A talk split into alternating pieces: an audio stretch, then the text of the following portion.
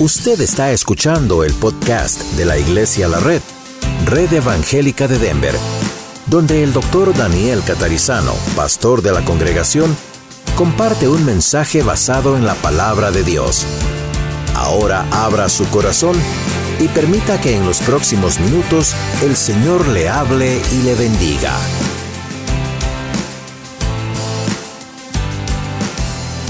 Ahora, ah, hay tres actitudes que vamos a mirar, que hay muchas más, pero hay tres que en estos tres capítulos, cada capítulo nos señala una actitud en especial eh, que, que realmente nos edifica como personas, como iglesia. ¿no? No, no piense solo en la institución de la iglesia, pensemos en el grupo, los seres humanos convertidos a Cristo Jesús, ¿verdad? Entonces la iglesia eh, se reúne aquí los domingos y otros días en otros lugares, pero usted y yo somos la iglesia, todos los días en casa.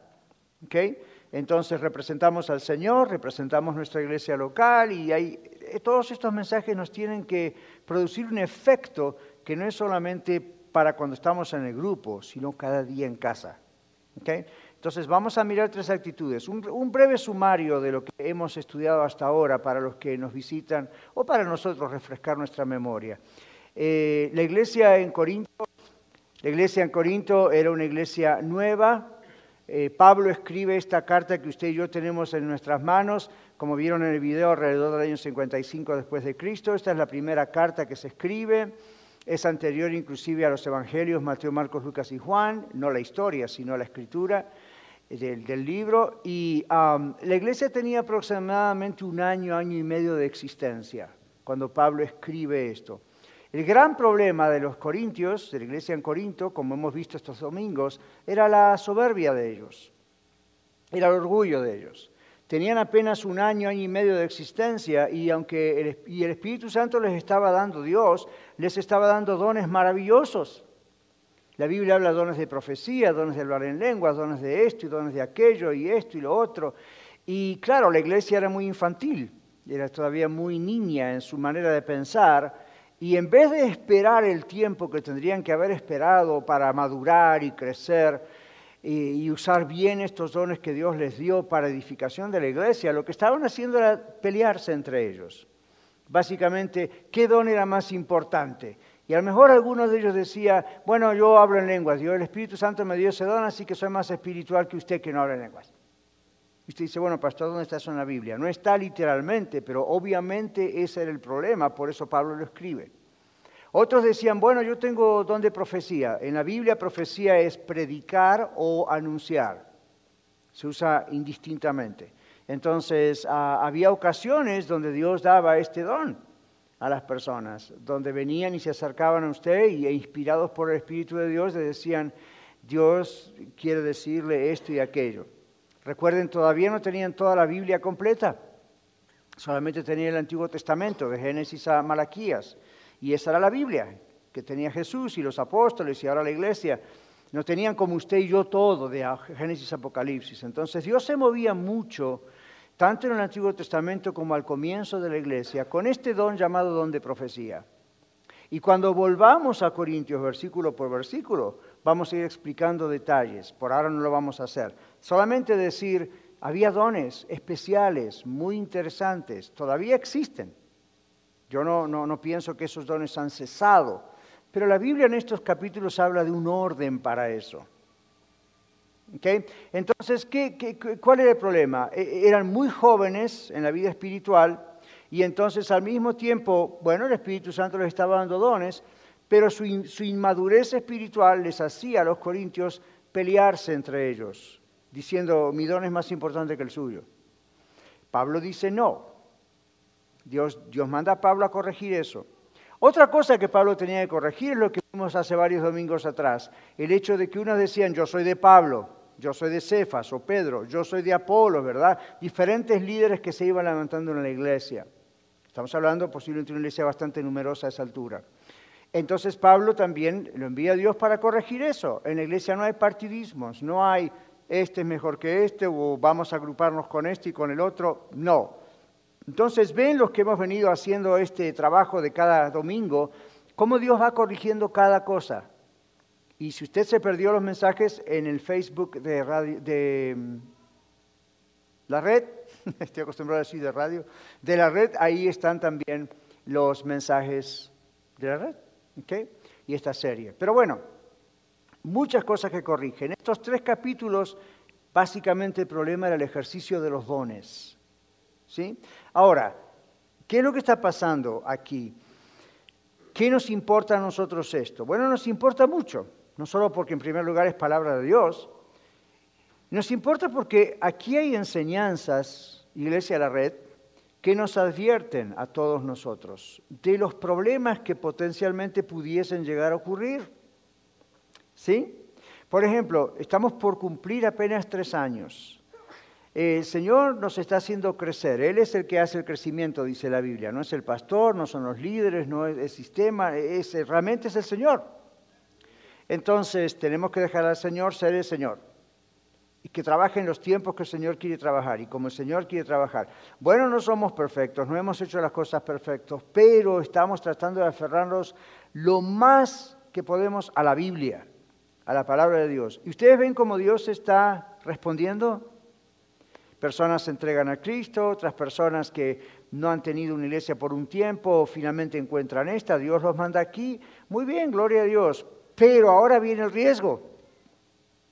Dios va a continuar, ya nos ha dado dones a todos los cristianos desde el momento que somos de Cristo, pero está este asunto, cuando una iglesia comienza a crecer, le pasaba a los corintios, está, está ese asunto donde pudiese llegar a existir la competitividad, pudiese llegar a existir el decir, uno tiene un don y es más importante que el del otro. Entonces, ¿por qué estamos estudiando esto? En primer lugar, porque Dios, entendemos, nos ha dicho que estudiemos esto en esta época.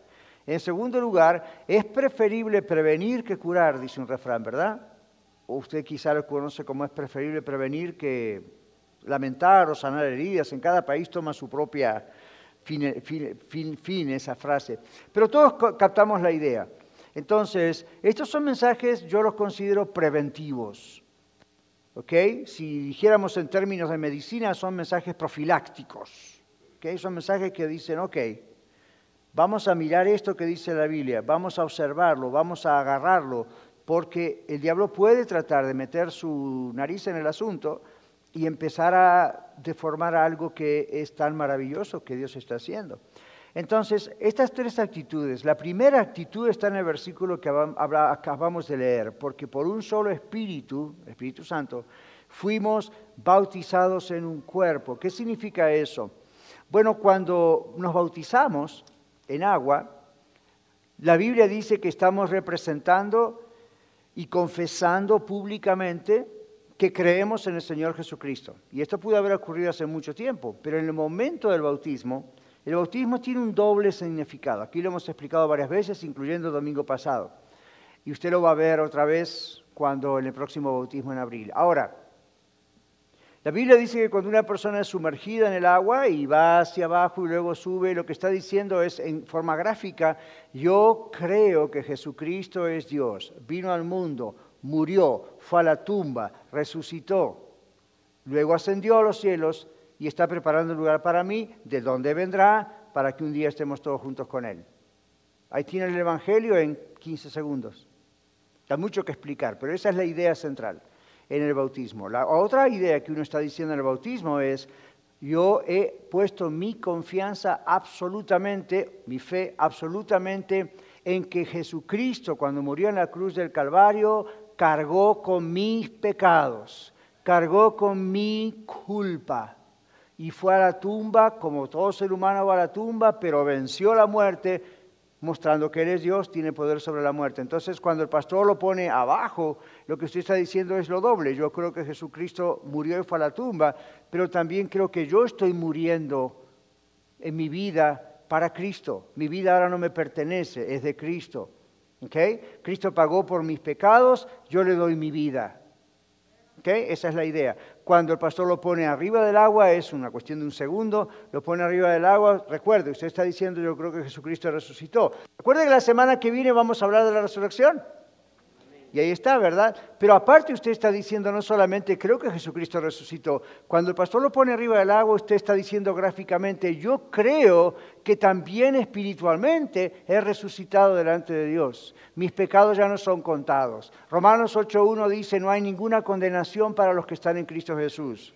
La paga del pecado es muerte, más el regalo de la vida de Dios es vida eterna en Cristo Jesús. ¿Cuándo usted y yo tenemos vida eterna? Cuando ponemos nuestra confianza en quién? En Jesús. No solamente en que Él es Dios y vino a morir, sino que también se levantó y resucitó. Ustedes ven una cruz ahí limpia, no ven un crucifijo, ¿verdad? No ven una cruz colgado. ¿Por qué no está Cristo colgado ahí? Porque Cristo resucitó. Entonces uno dice, Jesucristo resucitó, yo también. La otra cosa que ocurre es, yo sé que he resucitado y yo creo que si yo estoy muerto cuando el Señor venga a la tierra, Él me va a resucitar. La Biblia dice, los muertos en Cristo se levantarán primero, resucitarán primero. Y los que hayamos quedado, si, ¿verdad? El Señor viene ahora, estamos vivos, seremos transformados en un abrir y cerrar de ojos. Y en Corintios se habla mucho acerca del cuerpo, ¿verdad que sí? El cuerpo es templo del Espíritu Santo, el cuerpo no es para la inmoralidad, no es para la fornicación, no es para esto. Y decimos, ¿por qué? ¿Por qué? ¿Por qué? Y dijimos, porque el ser humano es cuerpo, alma y espíritu. No es solamente alma y espíritu. Para Dios el cuerpo que Dios le ha dado a usted a mí es importantísimo. Tan importante es que Él lo va a resucitar aún si está muerto para transformarlo en un cuerpo nuevo. Y la Biblia dice, esa es la bendita esperanza que tenemos. Así que a veces cuando yo eh, pues me duele mucho acá o por allá o por otro lado, a veces pienso, bueno, tenemos que seguir y vamos al médico y oramos, Dios también puede ser un milagro, pero un día yo voy a tener este cuerpo, va a estar glorificado y no me va a doler nada. Y no me voy a morir nunca más. ¿Ven? Y no voy a tener contacto con el pecado nunca más. No me van a tentar nunca más. El diablo no va a andar por ahí suelto para tentarme. ¿Se imagina vivir una vida así? ¡Wow! Es difícil imaginarse. Pero así es lo que dice la Biblia.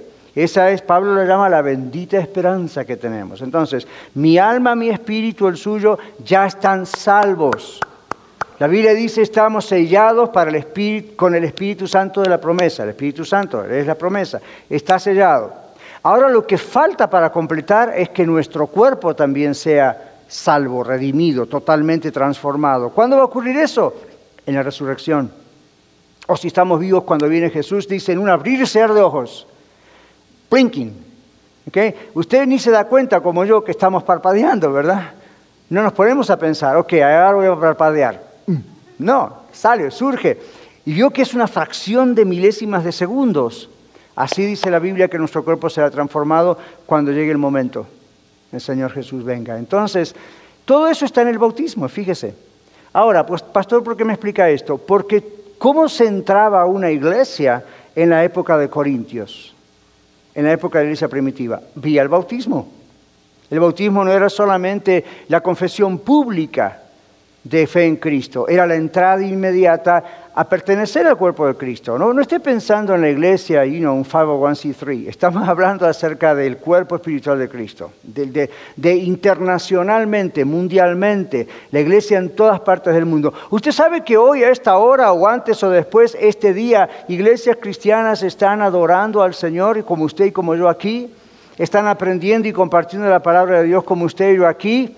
No solo en español, en todos los idiomas conocidos, en toda tribu y nación donde hay una iglesia, donde hay dos o tres congregados en su nombre, ahí está el Señor. ¿Ven? Entonces es maravilloso. ¿Por qué nos reunimos el día domingo como cristianos? Porque el Señor Jesús resucitó un día domingo, el primer día de la semana. Así que el solo hecho de que usted venga aquí un domingo, aunque ni hablemos de la resurrección, el solo hecho de que usted y yo estemos aquí un domingo, estamos celebrando la resurrección. La iglesia primitiva lo hacía así. Y nunca debemos olvidarnos, porque Jesucristo vive.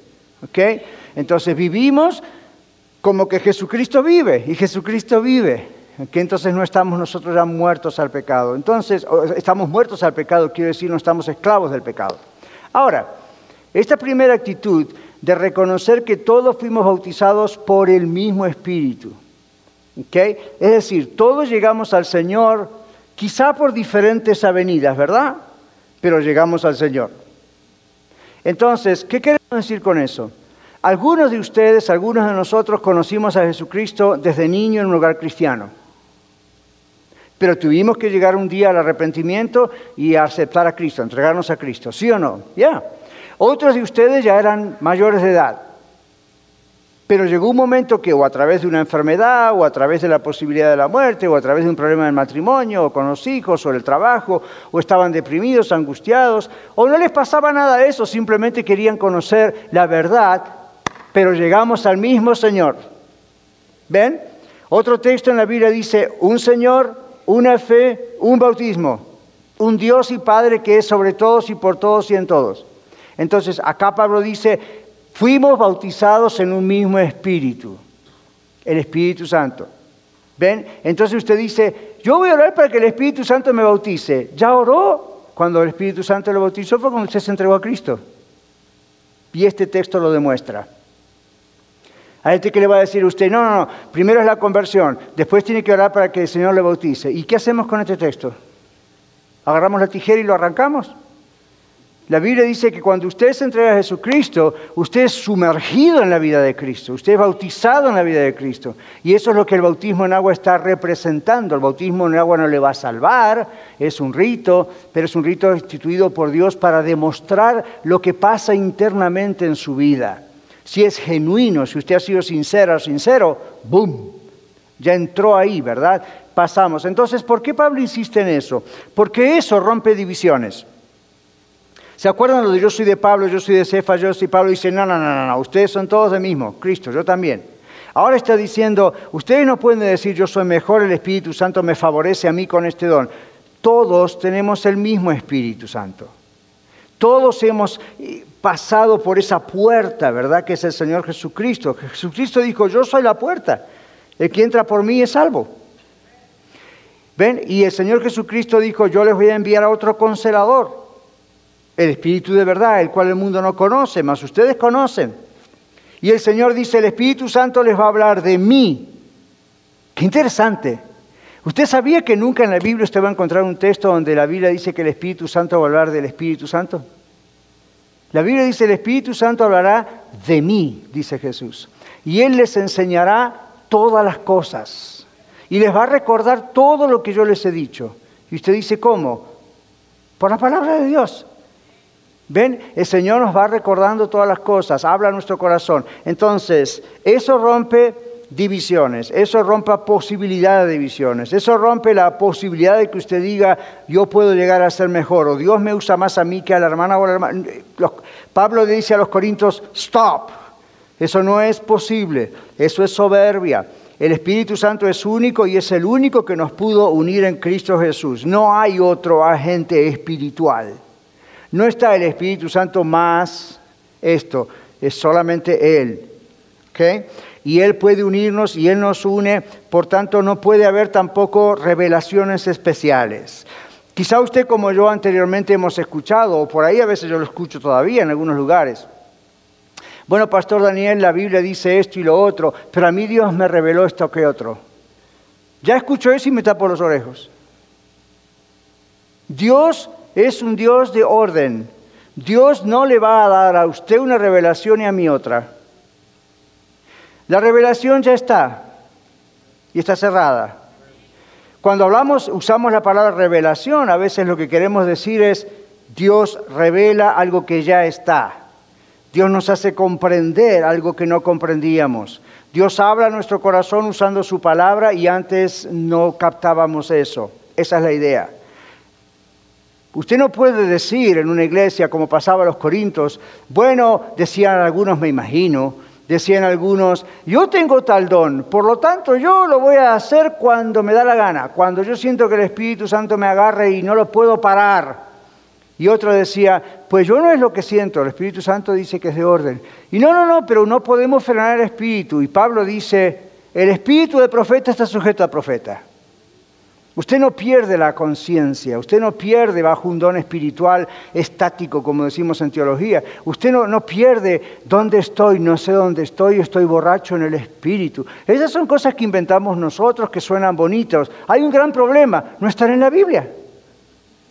Vaya problema, ¿verdad? En Efesios dice, no os embriaguéis con vino, lo cual hay disolución, antes bien se llenos del Espíritu Santo. Y estoy de acuerdo, en el griego ahí ese llenos da la impresión de estar borracho en el Espíritu, pero nunca la Biblia ahí muestra un desorden en ese momento. O la persona pierde la conciencia y sus ojos se le dan vuelta y no sabe dónde está y la gente alaba al Señor. ¿What? Eso no está en la Biblia. Ahora, usted como yo hemos estado envueltos en ese tipo de situaciones, yo también, ¿ok? Y ahí hemos ministrado y Dios ha hecho en su misericordia, ¿verdad? Dios en su misericordia y paciencia, les digo, deja pasar por alto muchas cosas por amor a aquellos que todavía no le conocen. O otros cabezones como yo que tienen que seguir aprendiendo. Pero observe esto, la Biblia dice Dios es un Dios de orden. Y cuando habla de la profecía, la Biblia dice, el espíritu del profeta está sujeto al profeta, no, no, no, no va a perderse en las nubes, no va a poder no parar. Recuerdo que hace muchos años, estando viviendo en Houston, vinieron dos jóvenes que eran líderes de alabanza y oración de una iglesia que yo frecuentaba varias veces, me invitaban a predicar allá y me encantaba esa iglesia, era muy bonita. Vinieron un día a casa. Entonces vino el que hablaba en lenguas y vino el que interpretaba en lenguas. El que hablaba en lenguas parecía que estaba drogado. Entró a la casa casi como ciego, con los ojos dados vuelta. Perdón, pastor, pero el espíritu me tiene en mí, no puedo hablar. Y no, entonces el otro trataba de... Y yo observaba todo eso y por respeto los hice entrar, los escuché, amaba mucho a estos jóvenes. Estuve en eventos donde ellos cantaban y me parecía muy bonito. Pero yo creo que con el tiempo ellos se dieron cuenta que mm, Dios no toma el cerebro de una persona y lo da vuelta y lo hace parecer como que está con heroína metido con tantos miligramos. No, no. La persona está consciente de lo que está ocurriendo, sabe lo que está ocurriendo. Y lo que la Biblia dice es que si Dios da algo así, tiene que ser para edificación de la iglesia. Cuando vayamos letra por letra, usted va a ver como Pablo dice, prefiero hablar, yo hablo en lengua, dice Pablo, pero prefiero hablar tres palabras, cuatro o cinco con entendimiento, que todo esto que no va a edificar a nadie, edifica a usted. Entonces yo sé las preguntas de ustedes, me las imagino, puedo ver los signos de preguntas por arriba de sus cabezas. ¿Qué es esto? ¿Qué es? Ya vamos a explicar eso, pero la idea es, la Biblia dice esto existe, el Espíritu Santo hace estas cosas, son extrañas para nosotros, pero tienen una explicación y tienen un propósito. Y cuando no hay un propósito, ¿qué le pasaba a los cristianos en Corinto? Como no había un propósito, la idea era, obsérvenme a mí, observen el don que Dios me ha dado. Eso muestra la inmadurez de aquellos cristianos en Corinto. Ellos pensaban que porque Dios hacía eso a través de ellos, ellos eran casi como los ángeles.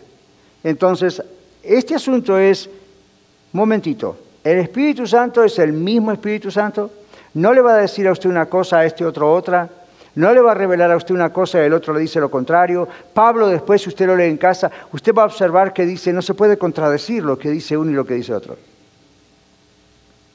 ¿De acuerdo? Entonces, es interesante haber estado en lugares donde usted ve las contradicciones y usted ve el desorden. Bueno, ¿qué dice la Biblia? Ahora, el Señor habla acerca del cuerpo y Pablo usa mucho eh, la analogía de, un cuerpo humano, ¿verdad? Entonces, los corintios tenían que aprender, aprender a dejar la soberbia de creerse que ellos eran el único cuerpo. Antes estábamos hablando acerca de los individuos, que se creían a veces más que otros. Ahora hablemos de la iglesia en Corinto. Como ellos estaban experimentando todo esto y era nuevo para ellos, ellos estaban creando esa idea, somos la mejor iglesia que existe. Observe cómo Dios se mueve entre nosotros. Miren los dones que hay. Y Pablo, en ese discurso entre los tres capítulos, en otras palabras dice, hay otras iglesias por allá, ¿ok? Que ustedes nunca visitaron. Está la iglesia de Éfeso, que es muy productiva. Están los de Tesalónica, que son muy productivos. ¿Y ustedes creen que encima de ser nuevos creen que son los mejores? Y yo estaba estudiando esto y digo, ok, Señor, ¿dónde está la aplicación para Iglesia de la Red? A buen entendedor, pocas palabras, ¿verdad? Creo que somos una de las iglesias más jóvenes en la ciudad. Gloria al Señor por el crecimiento que Él está haciendo. Lo que yo pido es que no se le suba a la cabeza ni a usted ni a mí. Porque el día que se nos suba la cabeza, adiós. Así que amigos de oración ya tienen otra buena para estar orando siempre. Señor, no permitas que al pastor catarizano jamás se le suba la cabeza, porque no es cuestión de él, es Dios. No es cuestión nuestra, es Dios el que hace estas cosas. Porque a los corintios se les subió la cabeza. Entonces acá nosotros podemos llegar a decir un día, wow, miren cómo el Señor nos bendijo, miren qué templo que estamos y lo que, bueno, no es nuestro, pero qué generosos son los americanos aquí, qué gloria a Dios. Y miren que cómo Dios está mandando gente con tantos dones. Algunos están o van a ser maestros o predicadores o you gente que va a hacer esto y lo otro. Y ahora abrimos la red norte y en tan poco tiempo. Y ya, ya alguno que otro, ¿verdad? Puede pensar, no me digan que no, porque si yo lo pensé, posiblemente usted también. Somos seres humanos, ¿verdad? Y de repente uno puede, se le puede cruzar el pensamiento, wow, hay iglesias que tienen 40 años y no tienen la cantidad de gente que tenemos nosotros. Si cruzas ese pensamiento, diga, alabado sea el Señor, yo no hice nada. Porque del momento que usted anida eso y empieza a decir, hmm, qué interesante, boom. Primera Pedro dice, el diablo anda como un león rugiente buscando a quien devorar. Ese pensamiento último que acabo de decir ya es un rasguñón de león. Ya lo tiene casi en la mano, a usted o a mí. Entonces en ese momento es cuando uno debe decir, Señor, alabado sea tu nombre. Eres tú, ¿ok? Entonces, a veces hay pastores que hemos comentado, ¿no? ¿Cómo se siente cuando usted, pastor, ¿no? con otros pastores, ¿y cómo se siente usted o cómo se siente, sientes tú cuando a lo mejor un día hubo mucha gente y después otro domingo en la congregación la gente no estuvo ahí, estuvo de vacaciones? Y entonces, dependiendo de cómo el pastor se siente, es lo que está en su corazón. Si el pastor lo toma personalmente, como diciendo, ¿qué pasó? ¿Por qué no es el mismo número que el otro día? Da la impresión de que depende de Él la obra, ¿verdad? O que si hay mucha gente, es por Él. O si hay poca gente, es porque Él metió la pata. Puede ser. No tiene nada que ver con el pastor. Es, el Señor está trabajando. Entonces si uno dice, wow, yo dije recién cuando, cuando dimos la bienvenida a los hermanos Farfán, yo dije, el domingo pasado tuvimos 206 personas. Uh, gloria a Dios, dijimos. ¿Qué pasaría si de pronto hubiera 100? No porque se van, se pelean, sino porque, ah, no, a todos se les ocurrió ir de vacaciones al mismo tiempo. ¿Sabe que a veces ocurre eso? Ahora, eso, eso mm, no es muy bueno. A veces ocurre, pero ese tipo de cosas ocurren y a veces Dios nos prueba a los líderes. Ok, ¿y ahora qué va a pasar? ¿Lo va a tomar como algo personal? ¿Lo va a tomar como una maldición del demonio? ¿Lo va a tomar ¿Qué está pasando aquí? ¿O es una circunstancia? ¿Ocurrió? Y usted dice, ¿y por qué eso es importante? Yo creo que a veces Dios lo permite para bajarnos la cabeza un poco. Just in case, you por las dudas. Ahora, como usted y yo no conocemos el futuro, gracias a Dios, de pronto Dios puede ver en mi corazón en su corazón algún día que quizá puede llegar a subirse a la cabeza. Entonces decíamos que este es un mensaje profiláctico preventivo. Dios a veces actúa así. Y usted dice, yo no sé por qué me pasa esto o lo otro. Y Dios le está diciendo, pero yo sí sé lo que te puede pasar, por lo tanto actúo mejor ahora. Por eso la Biblia dice que demos gracias a Dios en todo. Dios sabe lo que está haciendo. Entonces, la otra actitud que vamos a ver aquí es que hay una actitud que demuestra madurez espiritual y hay otras actitudes que demuestran inmadurez. El capítulo 13 de 1 Corintios, ¿quién no lo conoce, verdad? El amor, el amor, el amor. Es todo el gran, gran discurso sobre qué es el amor. En el capítulo 13, el amor que el Espíritu Santo pone en nosotros hacia nuestros hermanos debe ser y es lo más importante. En griego hay siete, ocho palabras diferentes para decir la palabra amor. En inglés o en español la traducimos. Nosotros no tenemos más que una, ¿verdad? Y en inglés también. ¿Es amor o es love? En griego hay siete u ocho diferentes, dependiendo a qué amor se refiere usted. Cuando se refiere a este amor, este es el amor agape, agapao en griego. ¿Cuál es la idea? Es la idea de ese amor que pone a la otra persona en primer lugar. Es el amor que Dios pone por él y por la otra persona. Y esto es lo que Pablo le dice a los corintios y Dios nos dice a nosotros, y Él nos dice a nosotros hoy. ¿Quién nos recuerda 1 Corintios 13? Si yo hablase lenguas humanas y angélicas, si no tengo amor, de nada me sirve. Si yo hablase, uh, si yo tuviese profecía, si yo tuviese la fe de tal manera que trasladase los montes, y esto, y esto, y esto, y no tengo amor, nada soy. Y luego dice el amor es esto, esto y esto. Y luego termina diciendo, y ahora permanecen la fe, la esperanza y el amor. Estos tres, pero el mayor de ellos, ¡boom!, es el amor. Pablo dice, las profecías se acabarán, cesarán las lenguas, esto y lo otro. Entonces, si usted dice, yo tengo este don y Dios me está usando, tengo noticia para usted, aprovechelo, pero cuando esté en el cielo no lo va a necesitar. A menos que Dios tenga un plan así. Si Dios dice, Daniel, tengo planes para que sigas predicando en el cielo, yeah, I love it. Pero si Él dice, no, ahí no vas a necesitar predicar, te tengo otra cosa, pues gloria a Dios.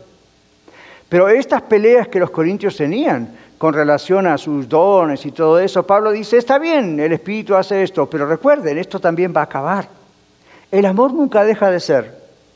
Dice, las profecías acabarán, cesarán las lenguas. En el último versículo del capítulo 14 dice, no prohíban hablar lenguas. Pero dice, todo eso va a acabar.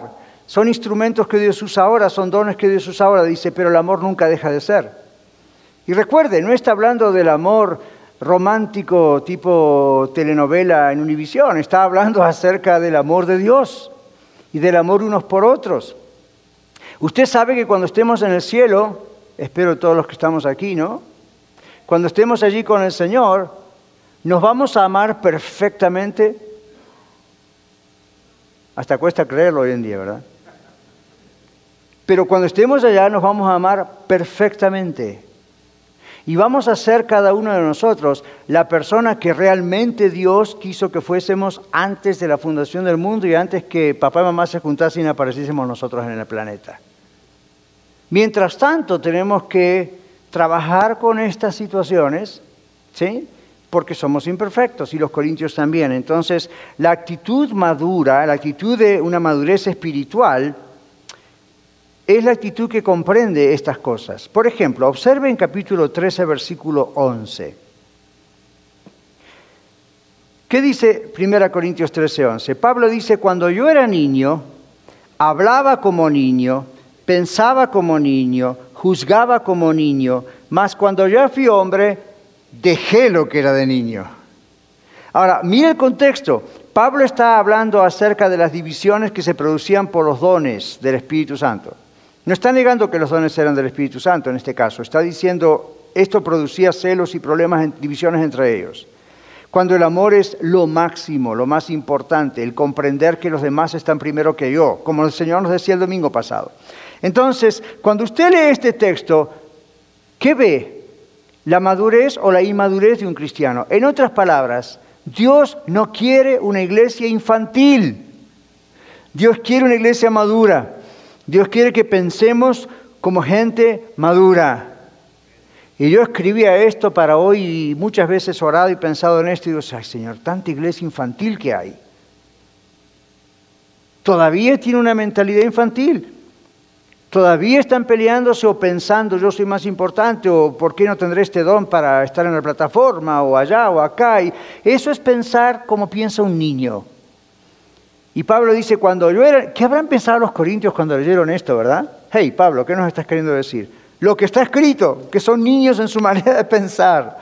Maduren, dice Pablo, maduren, maduren. Cuando yo era niño pensaba como niño y hacía todo lo de niño, pero ahora soy hombre, se espera que no voy a pensar como cuando era un niño. Entonces, Dios quiere que nosotros también, usted y yo, no solo como iglesia aquí en los domingos, Dios quiere que usted y yo siempre maduremos y continuemos madurando. Esto va para su matrimonio, esto va para mí y usted en nuestros matrimonios, eso va para la relación con los hijos, para el dinero, para cómo alabamos a Dios, para libertad en Cristo, oh yeah. Pero recuerde, no somos niños, debemos pensar maduramente. ¿Cómo se piensa maduramente, pastor? Conozca la Biblia. Entonces, cuando usted está en cualquier situación, usted puede decirle al Señor, Señor, muéstrame en tu palabra en la Biblia. ¿qué hago en esta situación? ¿Qué hago con este don que me das? Y a veces Dios le va a decir, ahí va a estar, espera que yo te diga cuándo es el momento de usarlo. U otras veces va a decir, úsalo con libertad, pero recuerda, hay un orden. Dios es un Dios de orden. Entonces usted obedece, yo obedezco, y eso demuestra que somos maduros. Y si usted dice, bueno, pero yo no estoy de acuerdo con esto, con aquello, pero voy a esperar porque no se trata de mí, se trata de todos. Good. Usted es una persona madura. All right? Pero si usted dice, no, yo, el Espíritu Santo me dijo que ahora, yo no creo que fue el Espíritu Santo. Y usted dice, ¿cómo se atreve? Oh, es fácil. ¿Qué está diciendo en general el Espíritu Santo? ¿Solamente usted o a mí está diciendo algo? ¿No hay nada que pueda comprobar que realmente es el Señor? ¿Es solamente mi sentimiento, mi espiritualidad? Si es así y no puede pasar el filtro de estas pruebas, somos inmaduros todavía. Entonces Pablo dice, el amor es lo principal. Y no estamos hablando de abrazos, apretón de manos, tarjetitas de Hallmark, todo eso está muy bien. Estamos hablando de cuando llega el momento y es siempre el momento. Estamos dando prioridad en primer lugar a lo que el Señor nos dice y se está demostrando eso en que la prioridad la tiene otra persona y no yo. O estoy haciendo valer mis dones por sobre los demás, no matter what, no importa qué. Si esas cosas ocurren, ahí están los síntomas de inmadurez. Es como si usted tiene hijos e hijas, ¿verdad? Usted y yo sabemos acaso cuando nuestros hijos ya están maduros o no. No maduros de edad, ¿verdad? Para casarse. Digo, nos damos cuenta cuando nuestros niños van pasando las etapas y van entrando en madurez. Si usted presta atención, se va a dar cuenta. Así como se da cuenta que al principio balbucean y no pueden aprender palabras y de pronto captan el idioma y hablan claramente casi como usted, ok, hay un signo de madurez. Pero usted se dio cuenta cuando sus hijos son maduros por las decisiones que toman cuando usted los instruyó lo mejor que pudo y con oración, y usted dice, ah, wow, mire qué decisión que tomó, esa no me la esperaba, boom, señal de que está madurando. Así es en su vida, así es en mi vida. Cuando antes no me importaba X pecado, aunque sabía que estaba mal, y ahora digo, pues la tentación la tengo, pero digo que no. Eso es madurez espiritual. Cuando tengo cualquier dono, talento o habilidad y digo, tal cosa la hacía en tal lugar o me encantaría hacerla, pero Dios dice hay que seguir esperando. ¡Boom! Madurez espiritual. ¿Sabe lo que ocurre? Cuanto más maduro uno es, más probabilidades hay que Dios nos use. Cuanto más inmaduros somos en nuestra forma de pensar, más probabilidades que tengamos que seguir esperando. Ahora, si usted dice sigo esperando, no significa que sea necesariamente es inmaduro, inmadura, puede decir que no es el tiempo de Dios. ¿Okay? Los corintios no comprendían eso, tenían un año y medio de cristianos, estaban ahí, veían las cosas como, como las veían en sus templos paganos en la antigüedad, donde había libertad para cualquiera decía lo que quería a sus dioses y los demás estaban de acuerdo, ¿ven? cuando hacían, daban impulso hasta sexual a sus, y, ahí iban, ¿verdad? Y Pablo dice, la iglesia del Señor no es así. No es un club, no es ese templo pagano, no es una empresa, es el cuerpo de Cristo. Y tiene que trabajar como un cuerpo. Y hay partes hasta graciosas aquí. Usted dice, graciosa la palabra de Dios. Bueno, hasta cierto punto sí.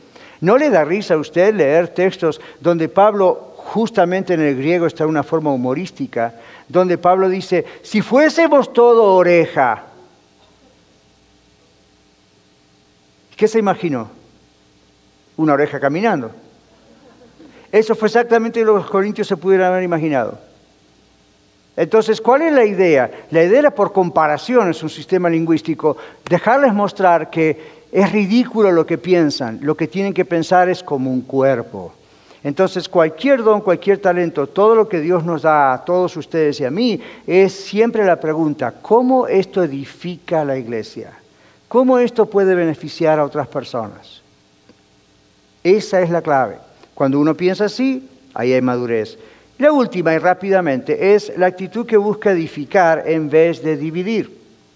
Entonces, en el capítulo 14 hay cuatro versículos que quiero compartir con ustedes antes de despedirnos. Porque el propósito siempre de estos dones es edificar la iglesia. Y eso es el crecimiento espiritual de cada miembro. No piensa edificar la iglesia en términos numéricos o del edificio o el budget. Estamos hablando de cómo puede esto edificar a mi hermano, a mi hermana, a mis hermanos, a mis hermanas en Cristo. ¿Cómo les puede ayudar en su matrimonio? Ayer tuvimos una clase en la Escuela de Ministerios intensiva que se llamó Consejería Familiar.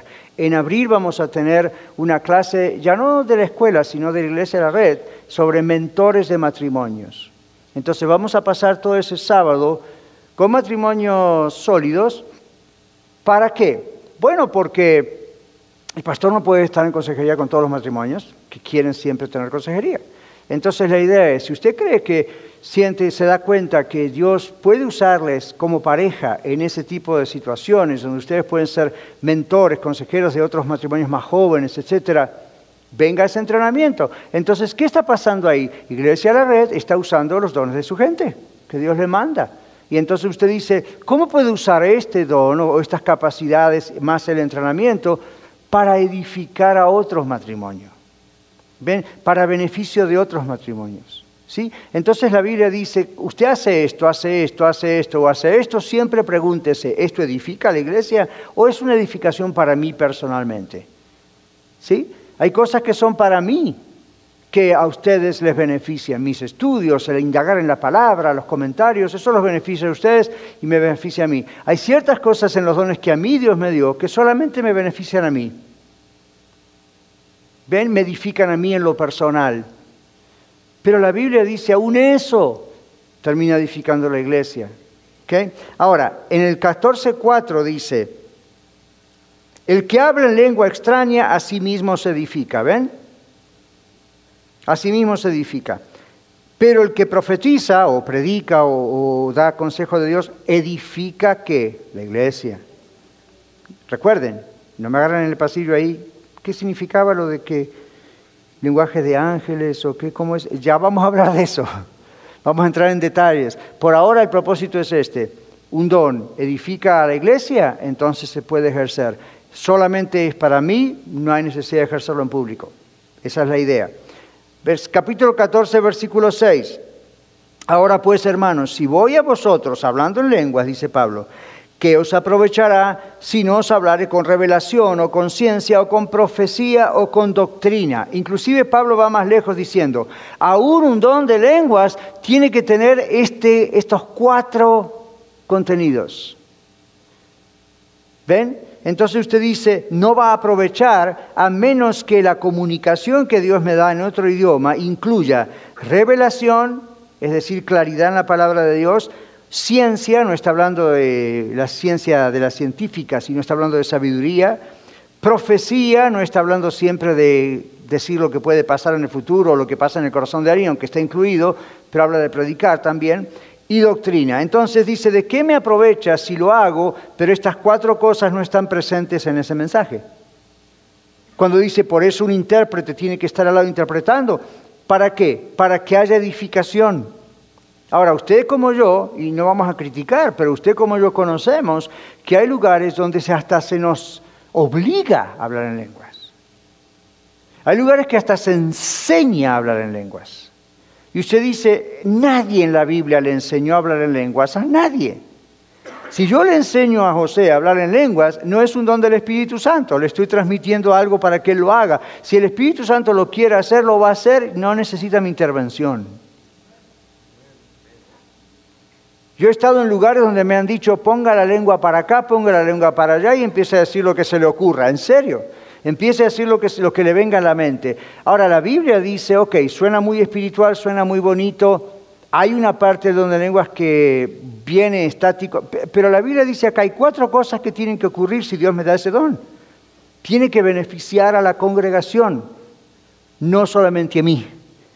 El otro texto, 14:22, Así que las lenguas, las lenguas son por señal, no a los creyentes. Es decir, Pablo le está diciendo, no hace falta que ustedes se gloríen en su don de lengua, porque esto no es para ustedes, esto es para los incrédulos. ¿Ok?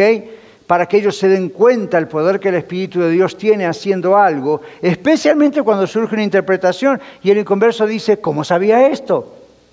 Porque el Espíritu Santo está actuando, pero no es para los creyentes. No es para mostrar qué espirituales somos, no es para mostrar cómo el Espíritu Santo nos ha tomado. Esto es para los inconversos, dice la Biblia, no para los creyentes. Y cuando hay ese contenido que acabamos de decir. Y luego dice, pero si hay profecía o mensajes claros, no es para los incrédulos realmente, es para los creyentes. Si usted está hoy aquí, es un incrédulo todavía, alguien que no conoce a Jesucristo, mucho de lo que yo acabo de decir para usted es más o menos chino. Usted dice, suena bonito, pero ¿what? Necesita explicación. Entonces usted sigue viniendo, seguimos hablando, seguimos predicando, seguimos enseñando y de repente usted dice, ah, ok, ahora tiene sentido. Pero para la iglesia esto edifica, ¿verdad? Porque comprendemos más la palabra de Dios. El último, 1431.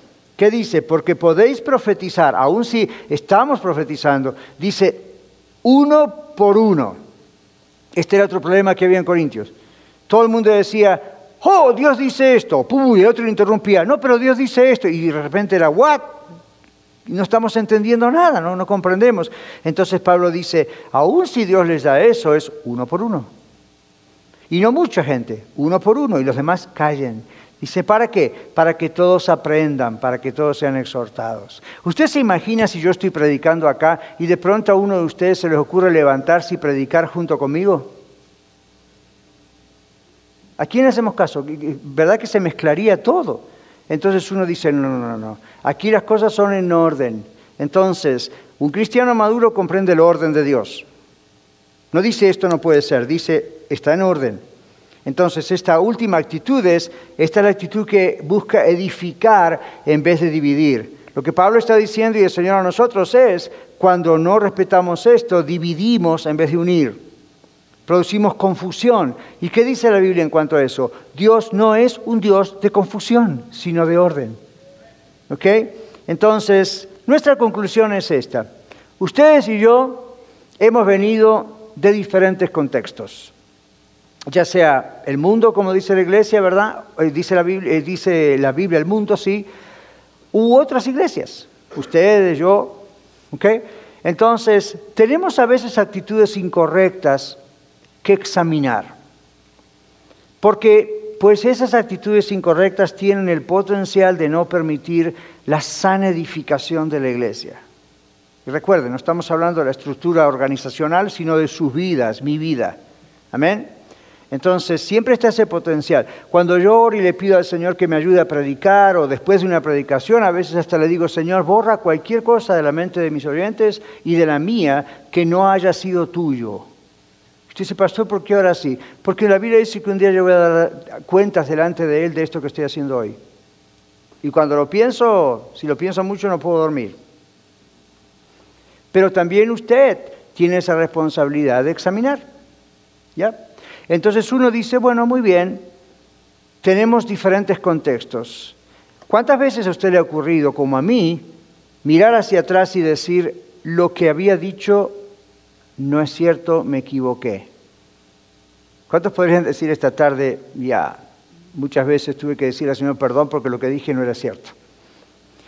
Y en el tren de lo que es predicar, enseñar y todo esto que la Biblia nos muestra, pues nos equivocamos a veces, ¿verdad? Entonces, uno dice, bueno, todos vinimos del mundo o de otros contextos, de otras iglesias. ¿Ustedes creen que es necesario examinarnos? Claro que sí. Examinarnos y decir, Señor, you know what, ¿sabes qué? Quita de mi mente, quita de mi corazón todo lo que haya sido una falsa enseñanza. Quita de mi mente todo lo que hice con buena intención, pero ahora tú me muestras que fue un error y que tiene el potencial de desviar en vez de guiar. Examinemos nuestro corazón hoy delante del Señor. Pidámosle perdón, como yo muchas veces lo he tenido que hacer, si en ese examen personal delante de Dios, Dios nos revela, nos muestra errores en la acción o en la palabra. Y luego aceptemos su perdón. Si usted y yo somos sinceros en nuestro pedido de perdón al Señor, creamos que Dios nos perdona. La Biblia dice en 1 Juan, si pecamos, la sangre de Jesucristo, su Hijo, nos limpia de todo pecado. Y esa acción en el griego es continúa limpiándonos. No es hace dos mil años, continúa haciéndolo. Entonces oramos y pedimos al Señor mantenernos limpios de todas estas cosas. Y luego abracemos este mensaje que escuchamos hoy para siempre. ¿Ok? Recuerden lo que dice el Señor. Si saben estas cosas, bienaventurados son si las hacen. Oramos. Toma un momento, igual que yo he tomado. Y allí en el silencio, ore al Señor de corazón, no se distraiga. Ore al Señor y diga al Señor, ok, muéstrame eh, qué errores he cometido, qué cosas he aceptado sin examinar tu palabra. Corrígeme, enséñame, perdóname. Y a empezar de nuevo. Señor, sabemos que todos cometemos errores, aún al predicar, al enseñar, al aconsejar, al orar. Pedimos que nos perdones, pero que también nos enseñes para que no volvamos a repetir los mismos errores. Sabemos que no somos una iglesia perfecta, sabemos que no existe tal cosa. No queremos llegar a la soberbia de gloriarnos por lo que solamente tú estás haciendo y puedes hacer en Iglesia La Red. Señor, ayúdanos este mensaje, estas advertencias que vemos que ocurrieron en Corintios son ahora para nosotros hoy. Ayúdanos a no caer en esos errores, ayúdanos, tú nos estás previniendo, para que nunca caigamos, para que tú puedas constantemente crecer esta iglesia para tu gloria solamente y para tu honra. Señor, yo he pedido perdón por las cosas que en el pasado he enseñado, en las que he participado y que más tarde tú me has mostrado que eran un error. Había buena intención, sin duda. Había amor, claro que sí. Pero no estaban conforme a tu palabra. Y tú bendices lo que está conforme a tu palabra. Te pedimos, Señor, que nos enseñes. Tenemos tanto, tanto todos que aprender. Yo el primero. Ayúdanos, oh Señor, porque tú estás trayendo personas con tanta hambre de la palabra de Dios. Ayúdanos a discernir bien tu palabra, a interpretarla bien, a aplicarla bien, en casa, en el trabajo, aquí. Gracias por los dones que tú repartes, por los que vamos a ver que tú repartes. Ayúdanos a jamás gloriarnos de los dones que tú nos das, porque son tuyos y porque un día cesarán. Mientras los tenemos, Señor, ayúdanos a ser buenos administradores, porque solamente para ti es la gloria y la honra y sabemos que sin amor unos por otros, aún los dones que tú nos das son un simple ruido. Y eso no lo queremos. Queremos que realmente tú trabajes con todos estos dones y experiencias, habilidades que tú nos das. Y si usted nos visita hoy y no conoce a Jesucristo como su Salvador y Señor, queremos darle una oportunidad de que usted ore allí donde está también. Pídale perdón al Señor por sus pecados. Todos somos pecadores, pero si no le pedimos perdón, quedamos en nuestros pecados. Y no es lo que Dios quiere para usted. Simplemente hable con nosotros, con cualquiera de nosotros después de la reunión, pero pídale al Señor, Señor, perdóname. Yo sé que soy pecador, yo sé que te he ofendido, estoy lejos de ti, pero hoy vengo a ti. Creo que Jesucristo es mi Salvador, creo que Jesucristo es mi Señor, creo que murió en la cruz por mí, resucitó al tercer día, está preparando un lugar para mí, me ama. Dígaselo, Señor, en sus palabras. Cambia mi vida, Señor, transfórmame. No quiero ser igual. Quiero ser un hijo o una hija tuya y no tener dudas al respecto. Si usted lo hace con sinceridad, Dios está escuchando su oración. ¿Ok? No es un rito, realmente Dios está escuchando esa plática que está teniendo con Él, esa conversación. Luego hable con cualquiera de nosotros. Aquí tenemos amigos de oración. Estos carteles indicarán dónde están. Acérquese a ellos y dígale, ¿podría orar por mí, por favor? Y si tiene preguntas acerca de la salvación, también ellos le van a guiar. Padre, concluimos hoy, Señor, esta reunión y gracias por tocar nuestros corazones, nuestros pensamientos, nuestra alma. Señor, también pido que toques nuestros cuerpos frente a la enfermedad y nuestros matrimonios y las finanzas, pero por sobre todas las cosas temporales que te estoy diciendo, Ayúdanos a estar enfocados en ti. Tú eres la prioridad de nuestra vida porque no amamos a nadie más como te amamos a ti. Edifica tu iglesia, Señor, en el nombre de Jesús. Amén. Muchas gracias por escuchar el mensaje de hoy. Si tiene alguna pregunta en cuanto a su relación personal con el Señor Jesucristo o está buscando unirse a la familia de la Iglesia La Red, por favor no duden en contactarse con nosotros.